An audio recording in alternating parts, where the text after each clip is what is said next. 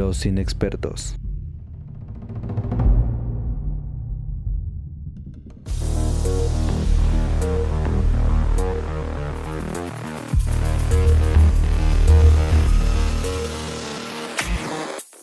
Bienvenidos amiguitos al podcast de los inexpertos, este podcast de opinión tendenciosa, medianamente objetiva y repleta de voces inexpertas que les hablarán de cine, televisión y cultura pop. Yo soy Alberto Rivera, entusiasta del cine y las promociones 2x1 y se encuentra conmigo mi amigo Gael Montiel. Hola, ¿qué tal? Soy Gael y para el episodio de este ya les vamos a platicar de pues un par de cosas que ya se habían estrenado, aquí ya medio este viejona y para compensar eh, va, va a hablar un poquito de la serie de Luis Miguel, ¿no? El estreno el estreno que todo México y Latinoamérica Unida estaba esperando, claro que sí.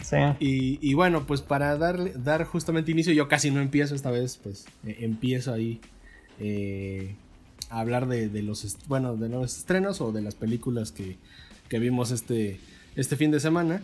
Y eh, hay uno que, que me aventé y realmente no esperaba tanto. Ya tenía como mucha expectativa previa, pero no por la producción, sino por por el libro, por los libros en los que está basado. Tal vez usted piensa que estamos hablando de alguna serie fantástica al estilo El Señor de los Anillos, pero no, estamos hablando de algo todavía más, más mundano, más, más, más terrenal que se encuentra en esa zona prohibida de, de las librerías y tiene que ver con este desarrollo personal, pero a través de el orden y a través de el deshacernos de unos artículos que inundan la vida de, de todos nosotros. ¿no? Con esto quiero dar inicio a eh, hablar un poquito sobre esta serie de Maricondo, eh, que si a usted le suena, bueno, se llama A Ordenar con Maricondo, que si le suena un poco, quizás por los memes, quizás por todo este hype que hubo en, internet en los últimos años, y eh, tiene que ver con una, una mujer japonesa que se volvió turbo tendencia porque eh, hace unos años publicó unos libros que hablaban sobre una especie de filosofía por mantener el orden en casa,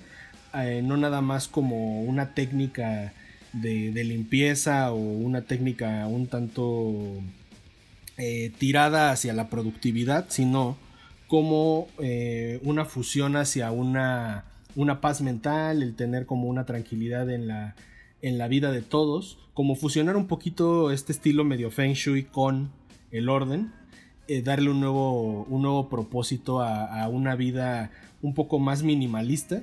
Y eh, en este caso Netflix como que aborda mucho de lo que ella habla en su libro, en sus libros ya con los años, y eh, crea una especie de reality show en el que algunas personas en Estados Unidos presentan sus casos como de, ay, nosotros somos una familia que tiene muchos problemas para dejar las cosas en su lugar y tenemos montañas de, de libros, montañas de ropa y todo es un, un, caos y son pues casas que a la más mínima eh, toma pues provocan una ansiedad en todos aquellos a los que no nos gusta ver cosas como tiradas o amontonadas, ¿no? Pero eh, también hay otros eh, como participantes en el en el programa que no, no nada más eh, tienen desorden como en entre sus libros, entre sus pertenencias, sino que por el contrario parecen que son ordenados, pero que tienen problemas para desapegarse de objetos que eh, tienen un valor sentimental bastante alto y que con el tiempo se han vuelto un problema que, que a veces raya en la acumulación y no por el volumen en la semántica del, objeto, sino porque no pueden, por ejemplo, tirar eh, los objetos de eh, una pareja que ya murió o de un hijo que ya se fue a la universidad, cosas por el estilo, ¿no? Entonces, digamos que lo atractivo de, de Maricondo al, al, aparecer este, como mostrando estas técnicas es que tiene un, un sistema bastante curioso para trabajar el orden en las casas y eh, digamos ella como que se presenta ante las personas y todo y luego se avienta como un mini ritual en el que utiliza el irse a la parte como más especial de la casa según ella que es como completamente aleatorio a veces es en el piso de la sala otras veces medio sí busca algo para, para que se vea cool y como que le agradece a la casa y varias cosas así y luego empieza a separar como como en, en objetos y en zonas de la casa específicas, como por ejemplo eh, quizás la ropa, ¿no? Que es algo que se usa todos los días y que es bastante complicado de ordenar y más si tienes estos antecedentes, ¿no? Y luego puede ser, no sé, la cocina, objetos del baño, objetos varios. Y hay una categoría que me gustó mucho que tiene que ver con los objetos personales o los objetos como de alto valor sentimental. Porque eh, es donde nos damos cuenta, o creo yo, que es la razón por la que las personas están llamando realmente a Maricondo a que vaya y les ordene la casa. Porque eh, parece ser como el, punto de origen de por qué incluso muchos son desordenados. De, de aquello de lo que no pueden eh, separarse. Y pues, digamos, de ahí. De ahí. Eh, podemos ver algunas historias ahí curiosas. Te digo, son como familias. En otros, en otros casos, luego son. Este. parejas. y que como que no te hacen mucho sentido. Hay un, hay un capítulo en el que aparece una pareja eh, de, dos, de dos chicos que tienen relativamente poco de haber salido de la universidad y como que están bastante nerviosos porque va a llegar la familia de uno de ellos a verlos y ambos son, son dos, son dos este, hombres que son escritores pero como que uno de ellos, la familia de uno de ellos es la catalogan como medio juzgona porque él no fue médico y, pues era lo que se esperaba de él y era muy bueno en la escuela y todo eso. Y ahora él se siente como con el compromiso de que vean que es ordenado porque siempre le criticaron como que no era ordenado en su cuarto y luego su, su cuarto de la universidad también era un desmadre. Y a pesar de que tú como espectador ves la casa completamente limpia, eh, por el hecho de que tengan cajones desordenados o tengan el closet ahí medio medio fuera de lugar algunas cosas, que al final sí se convierten en, un tiradero, pero pues no parecían tener un problema, ¿no? Sino que es esta raíz de, no, es que tengo que aparentar estar bien ante mis papás, porque qué van a decir, ¿no? Y ahí es donde creo que está bastante de la magia de, del, programa. Ok, sí, pues suena... De hecho yo creo que cuando se estrenó, me parece que vi el primer capítulo. yo la verdad lo que me esperaba, y no sé cómo lo veas, si este, si esto pasa ya como en los siguientes capítulos, pero ¿qué tanto es sobre como las historias personales que va ahí como a, arreglar esta maricón, ¿no? Eh, en comparación con, por ejemplo, los consejos prácticos de, ah, eso sí podría hacerlo en mi casa. Pues mira, como yo siento que, que todos caímos un poquito en la trampa, o no sé si es por la expectativa que tenemos de tutorial, de que en todo momento van a aparecer como, como fragmentos bastante bien editaditos en el que digan, ah, puedes doblar una camisa así, y si no puedes hacer el otro. Acá sí aparecen esos fragmentos, pero son como una especie de comercial transición entre pues ya terminamos la sala, ahora falta la cocina y de repente donde iría el eh, no se despegue, volvemos después de este anuncio, ahí aparece Marie Kondo como en una habitación eh, neutral y te enseña cómo colocar las toallas de una mejor manera o cómo doblar las mendigas sábanas que son de resorte, ¿no? Eh, ese tipo de cosas sí están, pero son como más un alivio del capítulo, como para bajarle tantito a la, a la intensidad del drama del reality show, ¿no? Ok. Pero cuando está con ellos, sí les explica algunas cosas que eh, eh, algunas están medio generales, pero sí hay otras que, que, te das cuenta que por la naturaleza de la casa, por ejemplo, si es una casa que tiene muchos libros, pues en ese momento sí se va a enfocar mucho en, pues mire, tienes que agarrar los libros, tienes que pues, ver de qué son, eh, y una forma de irte deshaciendo de ellos porque luego no los vuelves a leer, y es real, es como, como abrazar el libro y decirle como lo que significó para ti en, esa, en la época en la, que lo leíste y deshacerte de él y decir, ok, ya no te necesito más. Y hacer como ese ejercicio un tanto terapéutico con, con tus objetos. Entonces, eso pasa con el capítulo que tiene que ver con libros, ¿no? Hay uno que me gustó mucho, creo que es el segundo, que es igual una casa de una señora que no tiene desastre realmente, o, aparentemente no se ve desordenado, pero tiene todos los objetos de su esposo que acaba de fallecer nueve meses atrás. Además de que en las habitaciones donde vivían sus hijos, eh, que creo que el más eh, chico tiene 26 años y pues ya tiene 8 años que no vive en su casa, eh, pues como que los ha usado medio de bodeguita, ¿no? Como de, pues aquí les dejé sus cosas casi como estaban, pero como ya no está la cama, pues ya puse ahí unas cajas y cosas del esposo fallecido, ¿no? Y pues sí, no parecía tener un desastre, pero sí se colapsaba bastante con, con el hecho de confrontar el qué dejar y qué no dejar. Por ejemplo, eh, bueno, esta serie la vi junto con mi novia y es psicóloga y hay algunas cuantas como conductas que aunque sea por, por mero entrenamiento de la carrera, de repente dices, ah, mira, ella está como que luchando eh, con esto o está como en esta etapa como del duelo, cosas por el estilo. Y, y, de repente veías como algunas conductas bastante interesantes como que esta señora cuando estaba a cuadro junto con Maricondo, que va como con su traductora, eh, como que se veía muy abierta a cooperar, ¿no? Como de, no, sí, lo que tú digas y vamos a hacer esto, y como que muy, muy motivada. Y justamente cuando se iba Maricondo, pero las cámaras siguen en casa como documentando el, bueno, ¿y qué aprendiste, no? ¿Qué vas a hacer? Y todo eso. Eh, como que ahora sí se iba a la habitación, al closet donde estaban las cosas de su esposo. Y sí decía como, eh, no, tuve que, tuve que mejor dejar que se fuera primero porque quería vivir esto yo sola. Porque sí me iba a quebrar, ¿no? Iba a llorar y todo. Y como que son cosas de, pues no quería que me, no quería llorar a cuadro con ella, pero terminé llorando a cuadro en relativa soledad.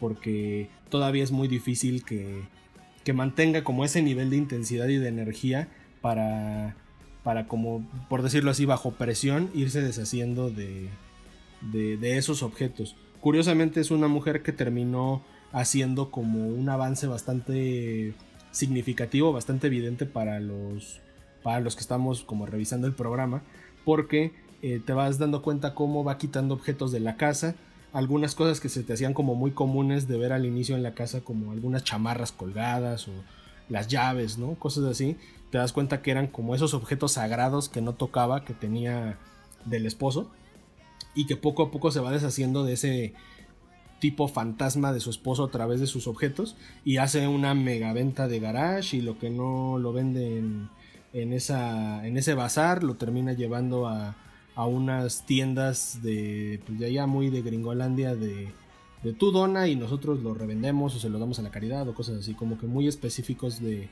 eh, donde la gente puede llevar sus objetos a donación directa y eh, tú te das cuenta de ese como progreso, ¿no? Como de repente sus hijos empiezan a ir a la casa y decir, oye, ma, pues qué bien, ya no están como estas cosas, o, o por ejemplo, no sé, les dice Maricondo, ¿no? Le dice, mira, las fotografías son muy especiales, pero las podemos ordenar en unas cajas eh, como con fechas específicas como de, los 80s y aquí van, En este sobrecito puedes poner las de los 90s y lo puedes ordenar de esta manera y ya no necesitas tener como tantas, tantas y tantas cajas porque de algún modo es como, como aferrarte al pasado, ¿no? Creo que Maricondo nunca se presenta como la psicóloga de, del orden, ¿no? Creo que eh, en eso está bastante chido y, y al mismo tiempo creo que es como una especie de, de golpe de vuelta a a la producción, porque en el caso eh, de, programas como César Millán, el encantador de perros, eh, o la super niñera, o cosas así como ya un poquito más de la década pasada, eh, tendían a, a presentarse como los psicólogos de pues los niños y la niñera basada en psicología para los niños, bla, bla, bla. Igual el psicólogo de perros, ¿no? Y entendía a los perros y, la chingada. Yo creo que lo, el hecho de que Maricondo no se presente como la psicóloga del orden y te trate de ordenar tu vida eh, como en lo personal y en lo físico, ayuda bastante a que esta gente se sienta cómoda hablando con ellos porque no se siente juzgada y tampoco se siente como esta mujer me va a resolver la vida y mis problemas de vida a través de, doblar bien mis camisas. Y digo que es un golpe de regreso a la producción porque creo que bastante del peso de la, de la producción o, de la idea de llevar a Maricondo a este reality o a este formato era justamente confrontarla con gente que tuviera problemas más allá de que estaba muy desordenado, porque hay otras cosas, hay otros programas que ya hemos visto, como, eh, no sé, acumuladores, ¿no? Acumuladores extremos de Discovery Channel, que pues de qué se trata, pues de exhibir que la gente guarda un chingo de cosas, sus razones, y luego vamos a llevarnos todas tus cosas. Y enseñarles como que el antes y el después, ¿no? O Extreme Makeover, antes estaba así, ahora está así eh, la casa, ¿no? Antes era, no sé, antes de la remodelación, después de la remodelación. Y acá creo que, pues sí, obviamente se va a ver una diferencia con los dobleces o con los trucos de Maricondo, pero la, la tratan, yo creo que de vender un poco forzado como la psicóloga del orden, pero se, defiende bastante bien al no seguirles tanto el juego y dejar que la gente se dé cuenta cuáles son los verdaderos problemas que, tienen, pero que sean ellos los que, los que busquen como terapia en otro lado, ¿no? Ya. Pero bueno, ya, ya, ya hablé demasiado de maricondo. sí, a, mí ese, todo ese asunto de... Mm, digo, más allá como de las, del pedo de tener tu casa arregladita, el asunto del pues como este pedo del minimalismo, de tener solamente ciertas cosas este, básicas y esto, no lo practico tanto como quisiera, pero sí es como una cosa que, este, que sobre todo bueno, en los últimos meses, creo que es como ese tipo de madres que durante la pandemia como que pones en perspectiva y esto, este, sí, pues al menos sí lo, lo he pensado bastante. He escuchado sobre todo, hay unos cuadros que se llaman Los Minimalistas, que tienen de hecho un par de documentales en Netflix. creo que si les interesa el tema, eh, sobre todo el primero, el segundo creo que es muy reiterativo de, del primero. Pero sí también tienen como todo este asunto de este pues el valor de las cosas esenciales y demás. Eh, y como creo que ellos sí son un poco más prácticos en el sentido de que sí te dan como algunos consejos para irte deshaciendo de cosas o cuáles son las cosas que realmente sí necesitas. Este, hablan, por ejemplo, del costo-beneficio de a lo mejor tener como un tubo de este, cola loca, digamos, eh, que lo compraste y es como, güey, lo usé para usar una, para pegar una madre y va a estar en tu cajón ahí dos años y cuando vuelvas a necesitar cola loca vas a comprar uno porque no te acuerdas dónde estaba el viejo, ¿no? Entonces ese tipo de cosillas como más prácticas lo, abordan ellos. Pero sí, como que también me llamaba la atención ahí la de Maricón. No me, este, te digo, yo soy como que más que esperaba encontrar ese tipo ahí de cosas. Trucos, ¿no? Si no, ajá, si no tal cual trucos. Y justo que como que los personajes tengan esas discusiones de, ah, bueno, pero realmente si necesitas 15 playeras, ¿sabes? O sea, por decir algo. Eh, pero, pues bueno. Por ahí está. Sí, se aborda de manera no tanto, o sea, no tan superficial, pero creo que no es su fuerte. Ya, no, pues igual está, pues suena interesante. Va. Y bueno, pues de ahí vamos a dar un pequeño salto, ¿qué te parece? Fuera del mundo del orden y de todo, y de todo ese show. Sí, pues este, vamos a dar un eh, salto a una película que eh, se estrenó hace unos meses o hace unas semanas en Amazon Prime, aunque la verdad es una película más vieja que no haya podido llegar a México por la pandemia. Y eh, es una de las primeras películas que surge de todo el asunto del Me Too o que retrata el mito de forma, pues, eh, pues sí, como a través de, la ficción. Y les estoy hablando de The Assistant, que es una película de 2019 protagonizada por Julia Garner y, está dirigida por una eh, directora que generalmente hace documentales que se llama Kitty Green. Y en esta película eh, lo que se retrata es básicamente un día en la vida de una asistente de producción de un productor muy cacas eh, en Nueva York, ¿no? No aparece nunca en pantalla, pero no se dice su nombre. pero todo parece indicar que es como una especie de Harvey Weinstein, ¿no?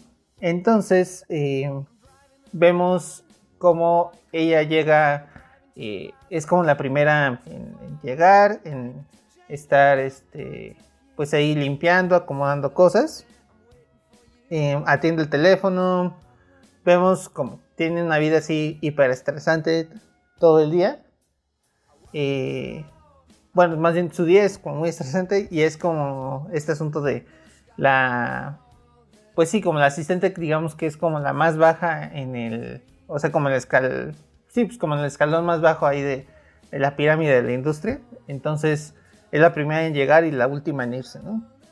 Em, me parece que, eh, bueno, no solo aborda como el tema del Me Too, esto eh, lo vimos incluso, por ejemplo, en Bombshell, esta película que eh, se trata sobre el director de Fox News y las acusaciones de abuso sexual en su contra.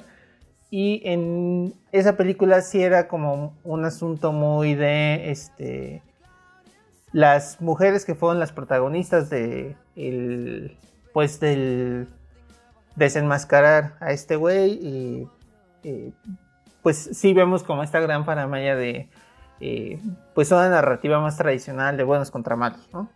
Acá, digo, obviamente, pues no, hay como ambigüedad moral entre si lo que está haciendo está bien o está mal, es obvio que está mal, pero creo que la, la postura que tiene la película o la forma desde la que ve no es desde esta gran revelación o esta gran lucha que se hace contra el productor eh, sin, sin, rostro, sino el de toda la gente que está dejando que esas cosas pasen y cómo pues es el día a día de la industria, ¿no? Lo que vemos, como decía, la película dura eh, poco menos de hora y media y lo que se ve en pantalla es un día de trabajo de, esta eh, chica que acaba de llegar a, bueno, lleva eh, algunas semanas ahí trabajando y vemos cómo ella se empieza a dar cuenta de lo que está pasando con este productor, ¿no?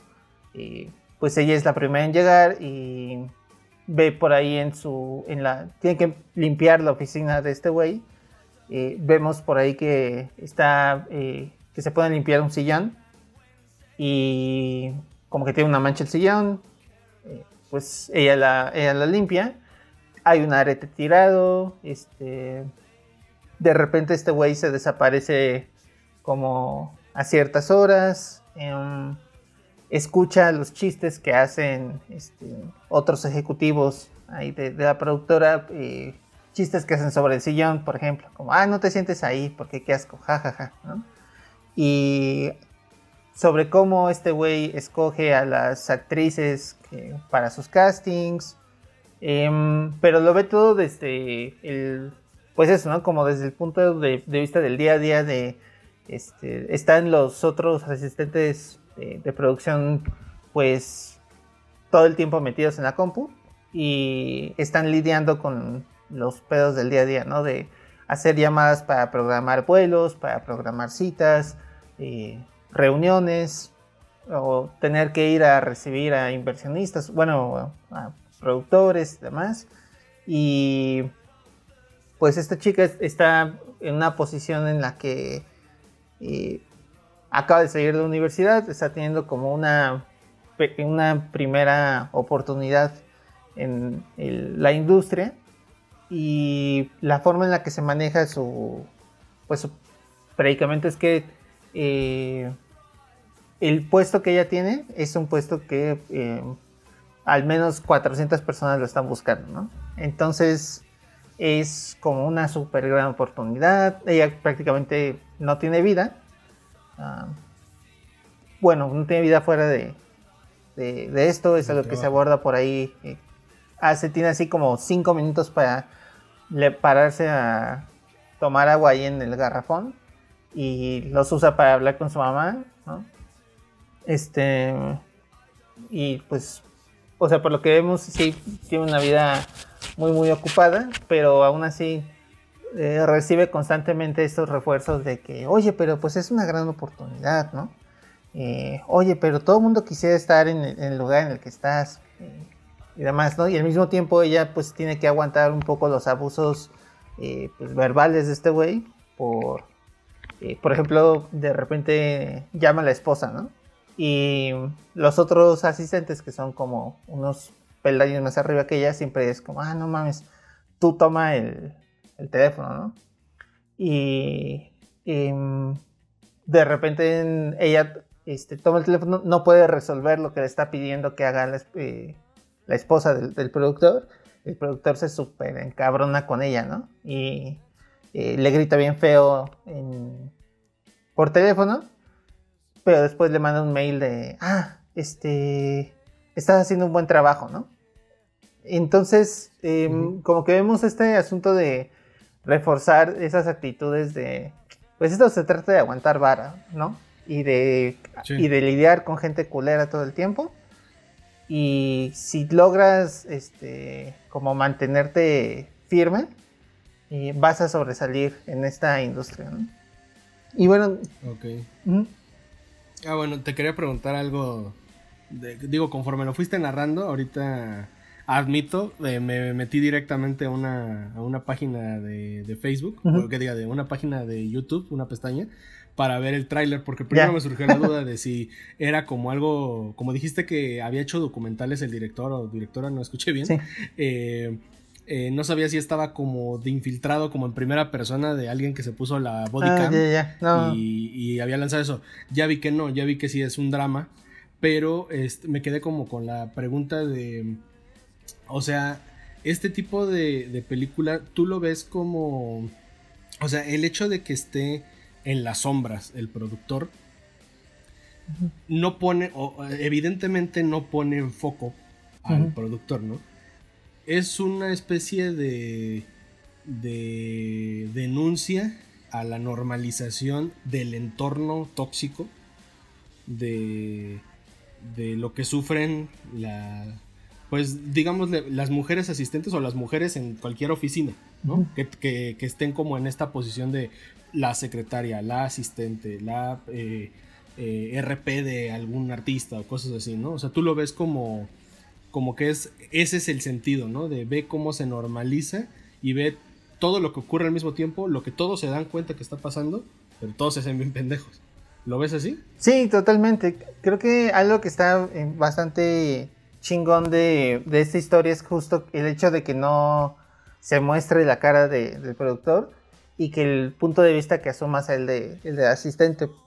Porque creo que para este tipo de, de películas o, el drama que involucra, obviamente que pues las propias empresas que producen cine se critiquen a sí mismas, pues es difícil no hacerlo un poco y bueno, digo, habrá que ver cómo en el futuro este, se aborda esto en ficción, el, asunto de Harvey Weinstein, pero me da la impresión de que se va a ver como un asunto de, ah, es, es una manzana podrida, ¿no?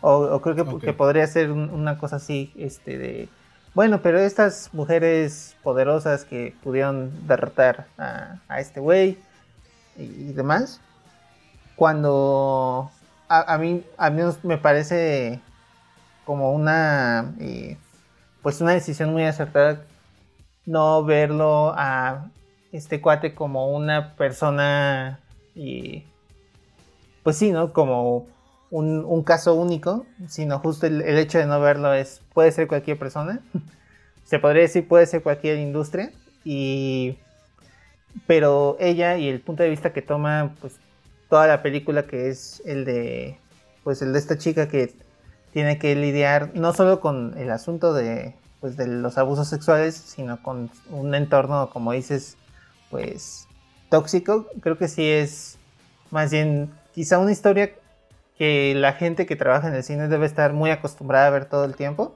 me da esa impresión y pero que, que quizá no es tan común que se cuente no Oye, y ahora otra, otra pregunta, porque digo, ese igual y puede llevarnos a, si es spoiler o no. Eh, las razones por las que ella está en esa oficina, porque dijiste que su puesto está ocupado, pues bueno, está, ella llegó a ese puesto, pero hay 400 personas que podrían estar ahí o que quieren estar ahí. ¿hay una razón por la que ella está en, ese, en ese lugar y es parte de la trama? ¿O eso ya es revelar demasiado? no, no queda muy claro. viene de una. Se menciona por ahí que viene de una universidad muy cabrona. Y este se bueno dicen constantemente que ella es como muy lista pero no hay así como alguna cosa específica por la que se sepa que ella ah, está digamos no, está hilado no es como que y luego nos enteramos que este, estaba ahí por o sea ok entonces creo que sí se concentra bastante más en el, en el tema que, que en el drama de ella en, Sí. Como personaje activo del drama. Justo, sí, me, parece que no está hecha la película para, para hacer de ella una. Pues sí, como una anomalía dentro del sistema, sino como eh, esta persona que está experimentando todo por primera vez. Y creo que esa, esa sensación se logra muy cabrón con dos cosas eh, especialmente. Una es la actuación de esta Julia Garner, que lo hace fantástico. tiene como muchos momentos en los que, pues, muchas veces esos corajes o se trata de, pues, minimizar, ¿no? O sea, están, hay muchas de estas escenas en las que se ve que hay algo que a ella le está afectando muchísimo, pero tiene que mantener como mantener cara, ¿no? pues un poco que nadie se dé cuenta de que ella es débil, comillas, comillas, o que a ella le está afectando lo que está viviendo. Entonces intenta como mantener su cara de, no, aquí no pasa nada, yo estoy bien y todo. Pero la forma en la que ella actúa y como ciertos tics de, ella te hacen saber que le está pasando de la chingada. Y la otra cosa es, eh, hay un, asunto muy, chingón de que la forma en la que está la, cámara ubicada, eh, prácticamente no ves un ángulo, este, como ángulos distintos de la oficina, ¿no? Eh, ¿Cómo decir? Este, ella está en una oficina chiquita donde están los cuatro güeyes. Bueno, está ella y otros dos güeyes. Pero a esos dos güeyes siempre lo ves desde el punto de vista como si la cámara estuviera en el escritorio de ella, ¿no? Como para reflejarte esa monotonía de que, pues, el espacio es lo que ella alcanza a ver desde su escritorio, ¿no? Y en ese sentido sí es una película como muy, pues no sé si decirle justo minimalista, porque sí se va como mucho a, a, lo, a lo esencial, aunque, pues bueno, no sé si a lo mejor eh, la forma en la que la, cuento o lo que estoy diciendo pueda hacer pensar que es aburrida. Mm, no me lo parece, creo que es muy, muy intensa eh, por por todo lo que está eh, experimentando esta, esta chica. Pero, pues sí es un poco una, película de... Todo pasa dentro del edificio prácticamente, ¿no? Y de este, ella en la oficina yendo de un lado a otro. Y pues sí, este, está muy, bueno, me gustó muchísimo, muy, muy recomendable. Y está por ahí en Amazon Prime, se llama The Assistant. Ok, vale, voy a dar una oportunidad. Te digo, aquí abrí una pestaña de, YouTube para ver qué tal. Y sí, son de ese tipo de películas que, que ganan en Sundance y traen un, desmadre como que en Europa son súper aplaudidas porque algo, algo tienen al hacer cine de cosas pues tan comunes, cotidianas y al mismo tiempo hacerlas tan intensas como que sí eh, se les da, ¿no? se les da y y a mí que me, gustan tanto este tipo de historias, ayudan a, hasta en ejercicios creativos, creo yo, como, como dices, ¿no? Cómo, cómo trabajar eh, visualmente, pues que todo ocurre dentro de una oficina y al mismo tiempo hacerlo dinámico para, para el espectador y al mismo tiempo que comunique, al mismo tiempo que, no se repita, ¿no? O si se repite, pues porque es a propósito, no sé, ¿no? Entonces, sí, ahí le, voy a dar su oportunidad y pues, ahí andaré, andaré viendo en Amazon. ¿Qué onda? Órale y bueno, pues ahora vamos a hacer. Em, creo que la, única que está en, tendencia de, las cosas que hemos como que hablado. Digo, me quedo con The Assistant. pero eh, ahorita vamos a hablar de, de un. de, una serie que la reventó hace creo que ya dos años, que se, que se estrenó la primera temporada con muchísima expectativa y que semana con semana, domingo con domingo fue acrecentando su, su, su hype, su, los memes, lo todo, ¿no? Porque se volvió un fenómeno de la televisión mexicana. Eh, al más puro estilo de las telenovelas, pero con ese giro y ese toque de producciones, o bueno, son cosas que yo las veo así, como eh, te guste o no el tema, son cosas que vale la pena ver y que dan gusto que estén tan bien fabricadas a pesar de que tal vez no sea el género que verías y que estén hechas en México. Creo que eso es algo muy, muy, muy cabrón.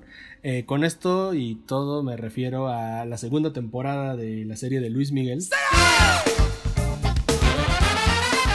Que ya debe de, estar disponible los dos primeros episodios. Tal vez para cuando ustedes lo, escuchen, dos, el tres, este, ya debe de estar por ahí. Y este. Y la verdad es que eh, yo me volví muy fan de la primera temporada. Sí, me me subí al, super tren del, mame de, la serie de Luis Miguel, todo lo que generó, todo lo que provocó, y ahora eh, que tenía como muy, eh, digamos, estaba muy difícil de generar eh, lo, que se provocó en la primera temporada porque, eh, digamos, ya hablando con spoilers y, además de que, bueno, esto está basado en la vida de Luis Miguel, si leen Wikipedia, seguramente hay más información eh, que no se dice en la serie, ¿no? Pero, em, nada más para poner en contexto y que no se aborde tan por encimita, eh, la serie de Luis Miguel está basada en un libro, en una, una biografía validada por el artista, eh, que creo que se publicó en 2017, 2018, casi cuando la serie se estrenó.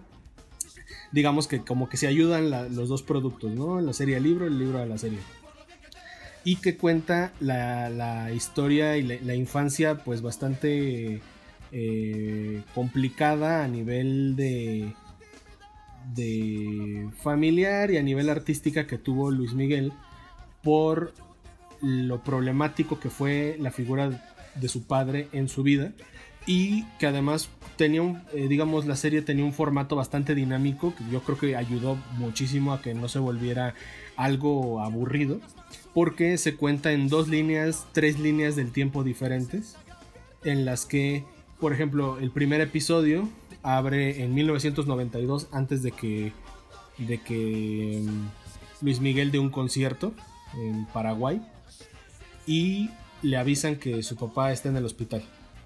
Y de ahí, todo para atrás es empezar a hacer como un, un ping pong entre los 80s, entre los 90s, y vamos alternando entre la vida de Luis Miguel justo cuando empiezan a descubrir o descubren que, que tiene dotes artísticos, que puede cantar, y cómo esto es aprovechado por su papá, que es Luis Rey eh, un cantante gallego que pues no tuvo tanta proyección en la música, pero al final de cuentas sí lo fue, compositor y todo, y que empieza a utilizar a su hijo como un vehículo para, para ganar eh, dinero a lo, bestia, ¿no?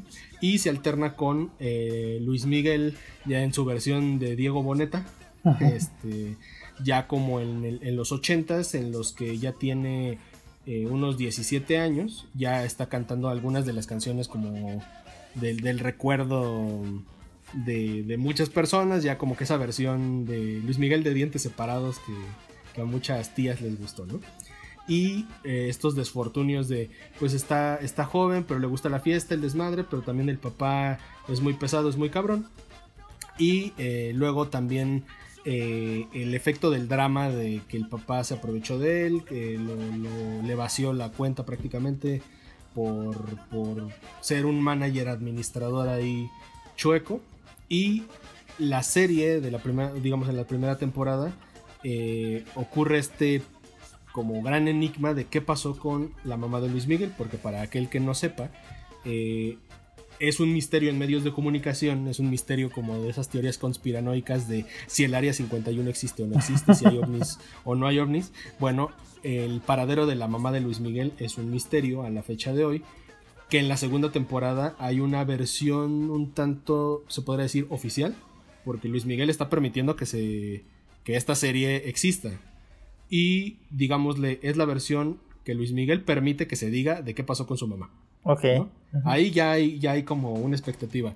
Si ustedes buscan en internet eh, em, Marcela Basteri, me parece que se llama la, mamá de Luis Miguel, se llamaba, se llama, la mamá de Luis Miguel, eh, tiene em, ella desapareció de la vida pues pública, digamos, no se volvió a saber de ella en, en el 88, 89, una, una cosa así. Eh, y se volvió como un mito ahí entre los artistas de, dónde estaba y qué le pasó y, y, de repente ya sabes, ¿no? Como que hay charlatanes que a lo Anastasia, ¿no? Yo soy la mamá de Luis Miguel y estuve oculta bajo tierra todos estos años, ¿no? Y cosas así y que en la serie pues justamente eh, les digo no es un spoiler eh, fallece el papá de, Luis Miguel sin eh, decir dónde es que está la mamá porque parece que él sabe o supo dónde estaba además de que nos dejan ver que pues ya había una relación algo violenta algo tóxica. Bueno siempre fue tóxica y la serie lo retrata bastante bien pero ya estaba escalando más ese tipo de violencia. Y hay como esa sugerencia de habrá sido Luis Rey quien, quien desapareció a, la mamá de Luis Miguel. Así, digamos, cierra con esa la, primera temporada y con la noticia de que encontraron a la mamá de Luis Miguel, ¿no? Le dan unos documentos a este cabrón eh, porque había ido a buscar a, incluso había ido a buscar a una mujer que resulta que no es su madre. Eh, y que gracias a la Mossad, que es como el, es como el Estado Mayor Presidencial de Israel, dan con, dan con el paradero de la mamá. Así más o menos abre la segunda temporada. Ahora tenemos un salto temporal distinto. Ahora es 1992 y 2005.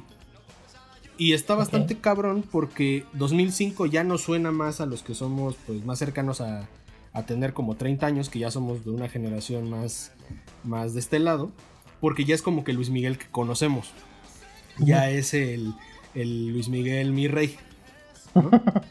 y como que lo retratan bastante chido y está y también está interpretado por Diego Boneta, porque estaba muy cagado que en el pasado la versión de 10 años de Luis Miguel era un actor, la versión del de 14 era otro y luego Diego Boneta, que interpretaba como a Luis Miguel de 18. Ahorita estamos viendo a Luis Miguel del 92, que ya tendría que tener como sus veintitantos pero el del 2005 ya es el que está medio gordito o ya cachetón. Y pues ahí sí se ve un buen trabajo de maquillaje que sí le injertaron cachete a Diego Boneta. Y que la verdad, eh, digo, después de que ya seguiste la serie, sí puedes ver una evolución bastante cabrona de cómo, de cómo actúa de Luis Miguel de joven y cómo actúa de Luis Miguel más grande. Y que en las dos se parece a Luis Miguel real. Entonces los tonos de voz, el estilo de, eh, no sé, hasta lo cortante en algunas situaciones y todo, sin que tú seas fan de Luis Miguel, te das cuenta como que sí hay mucha familiaridad en lo que él interpreta. Además de que las canciones, eh, cuando las interpreta en vivo, en, los conciertos que están ocurriendo en pantalla, es la voz de Diego Boneta. Entonces pues, les puede sonar raro, pero después de que ya vieron la primera temporada se acostumbran completamente a que eh, suena a Luis Miguel, pero pues, porque es la voz real de, Diego Boneta. Y este. Y bueno, más, más o menos este, por ahí. Por ahí va todo. Oye, eh, yo digo, no vi nunca la, primera temporada, pero este, pues me enteré como creo que mucha gente que no la vio incluso se enteraba solo por el mame que se hacía cada fin de semana en Twitter. Y yo algo que veía mucho es que a la gente le gustaba mucho el, justo el personaje de Luisito Rey, ¿no? No sé si con lo que hace, bueno, supongo que es lo, primero que se vio de esta segunda temporada, ¿crees que se extraña de, alguna forma? Mira, eh, yo creo que si la ves seguidito, pues sí, lo vas a extrañar muy cabrón. Y para los que pues ya la vimos en su momento, ya la dejamos descansar y y ahora viene el revival del tema. Se extraña, sí, por, lo cabrón que es este, el actor. Pero em, creo que es, es, es muy común en las series de gringas al menos que los guionistas tienen como esa regla de que cuando matan a un personaje o se muere un personaje, tienen que regresar dos o tres eh, aparecer en, el drama para que pues más o menos se equilibre. Porque si quitas, pones, ¿no? Entonces, eh, ahora tenemos más personajes que no es que vengan a sustituir en la actuación eh, a, a, Luis Rey, a Luisito Rey, sino como que vienen a llenar el hueco del arquetipo del villano. Ok. O sea, sí hay situaciones con las que se va a enfrentar Luis Miguel que no necesariamente tienen que ver con que eh, pues la relación con su papá, ¿no? Sino ahora viene otro otro villano y que pues va a sonar así super mamila, pero otro villano en la serie es el mismo Luis Miguel. O sea, digamos que es como ese meme de cuando te das cuenta quién es el pendejo que te ha estado deteniendo toda tu vida y es un espejo, ¿no? Entonces, este... Eh, como hablan mucho de los excesos de Luis Miguel, digo, ya cuando ustedes vean al del 2005, eh, pues ya lo ven en modo mi rey, ¿no? Ya lo ven en modo, en modo Acapulco. Pero, este, eh, hay una parte del Luis Miguel del 92 que más o menos empieza a darte como esos destellos de en qué momento Luis Miguel y el alcohol se convirtieron en, otro güey que se vuelve como una especie de alter ego de pues es que ya Luis Miguel pedo es más peligroso para Luis Miguel que, que, su, que su papá, ¿no? O sea, que, lo que podía hacerle el otro cabrón, ¿no? Porque al final de cuentas eh, al ser Luis Rey el, villano, pues dices, tiene conciencia, tiene sus propios objetivos y así. Y acá más bien es, es que Luis Miguel Pedo hace pendejadas.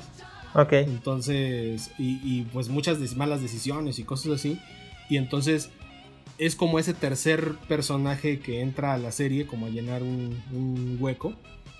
Pero que como en la vida real, pues pues hasta cierto punto sí es cierto, ¿no? Porque se ha criticado mucho de los excesos de ese güey y cómo, cómo se volvió super mi rey y luego ya como que no atendía a lo que le decían o, o ya era de, pues voy a salir 50 minutos tarde al concierto, todos modos soy la estrella, ¿no? Entonces también es, es esta...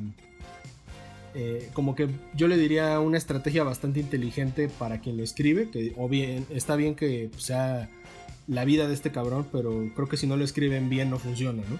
Y entran dos personajes que eh, ese también es un dato interesante. Se dijo que iba a haber personajes ficticios y como que eso apagó un poco a la gente. Como de, ah, pues se van a inventar un villano, ¿no?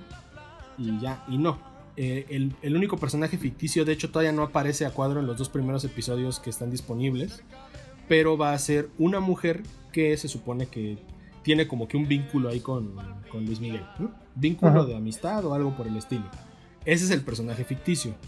Los que yo pensé que eran los personajes ficticios eran el que ahora es el nuevo manager de Luis Miguel y otro vato que es como un productor y otro más que se suma que llega como de comunicación, como si fuera publicidad a la oficina, pues ahí con el sello discográfico con el que está eh, el artista, ¿no? Entonces, esa como que trifecta eh, son personas que sí existen. Uno es justamente un, eh, un publicista que estuvo en la etapa más exitosa de Luis Miguel. El, el, manager que es un español que es uno de los mejores amigos en su momento de Luis Miguel y que también le tocó estar en su mejor etapa. Y otro güey, un argentino que se llama José, que te lo pintan como quizás el más descaradamente villano a propósito, como date cuenta que este es el malo porque hace cosas malas, como, como muy lúdico, ¿no? Muy Dora la exploradora, él es malo, fuma, eh, entonces estos tres vatos parecía que eran de ficción, pero no, son gente que sí existió. Y te digo, como que ahí ellos van haciendo una... Eh,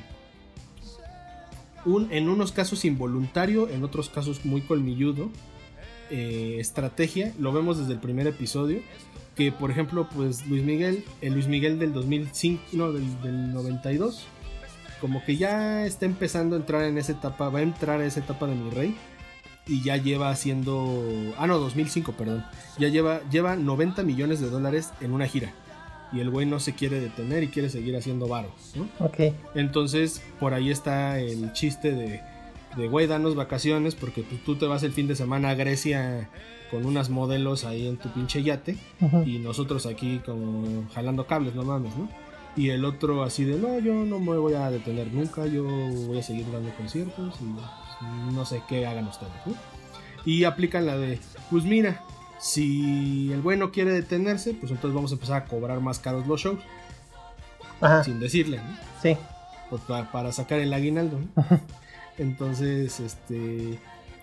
Ahí como que tú puedes darte cuenta de, ah, va como por la onda medio a lo Luisito Rey, pero entre tres güeyes.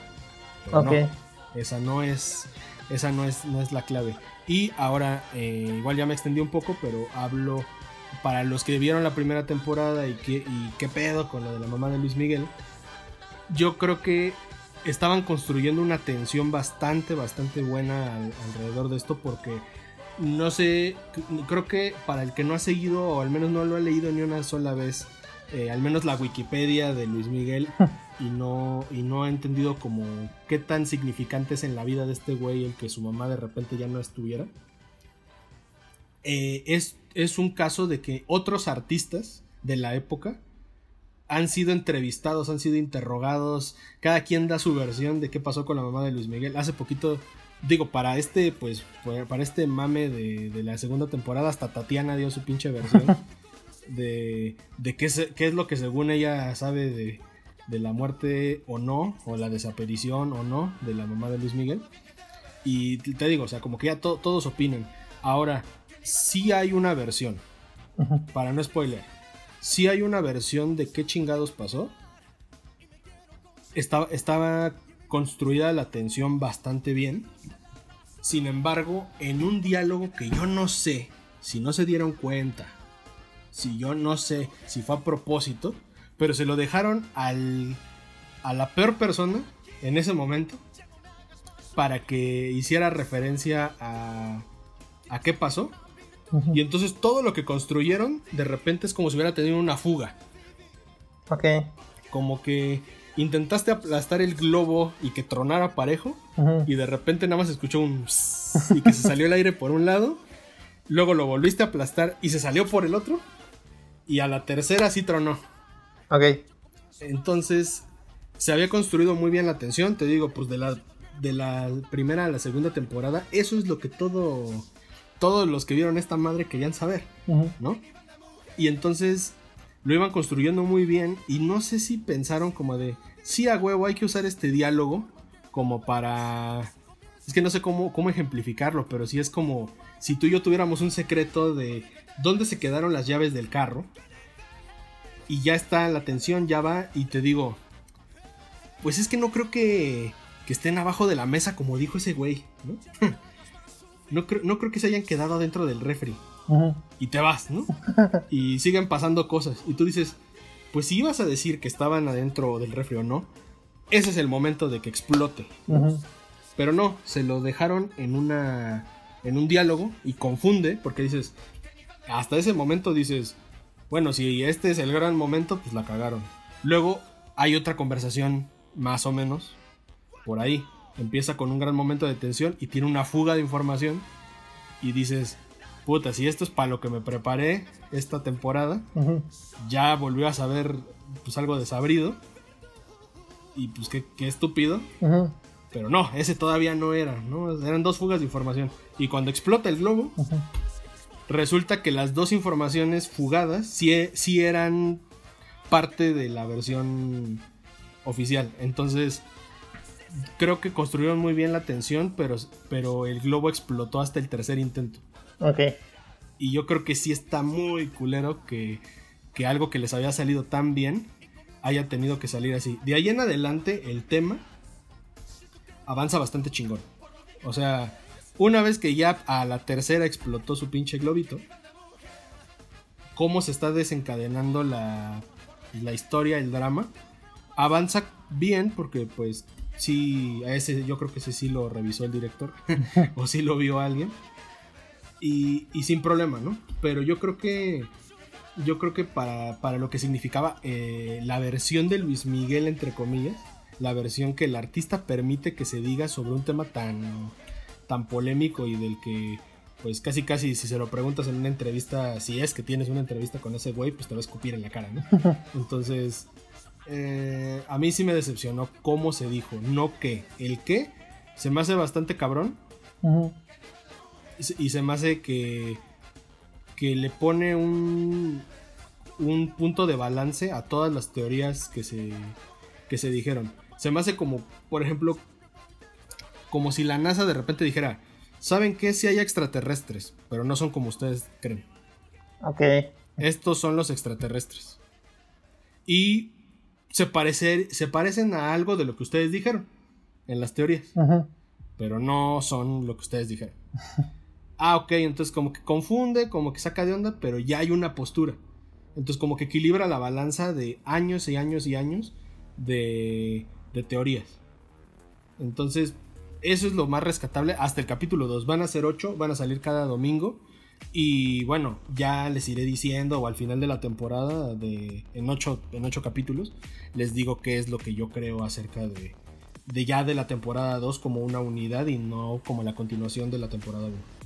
Pues bueno, ahí está. Yo la verdad te diría que, que le entraría, pero como que ya me da huevo aventarme toda la primera temporada. Entonces, estoy contento con enterarme del chisme ahí en, en Twitter.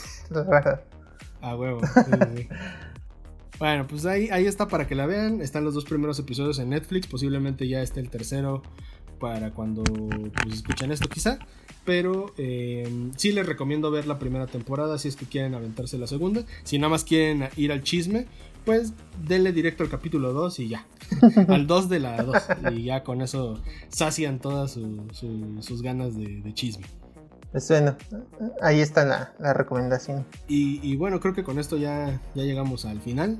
Solo les recordamos que el podcast de los inexpertos Cuenta con la producción de esta podcast con Itzayana Torres y Carlos Minguela, las personas que hacen posible el material y también que nos pueden escuchar todos los miércoles a partir de las 6 y vamos a estar compartiendo todo a través de Spotify, Apple Music y Anchor.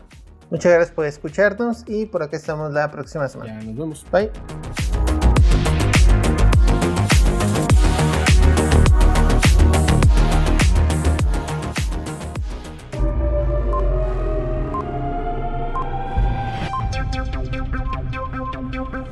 Los inexpertos.